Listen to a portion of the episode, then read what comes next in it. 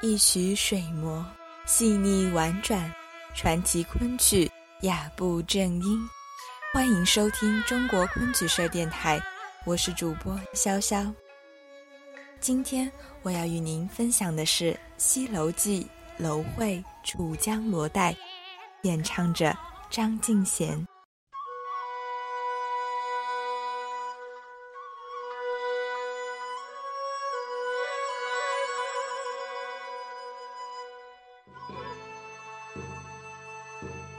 西楼记》又名《西楼梦》，讲述的是书生余叔夜与妓女穆素辉的爱情故事。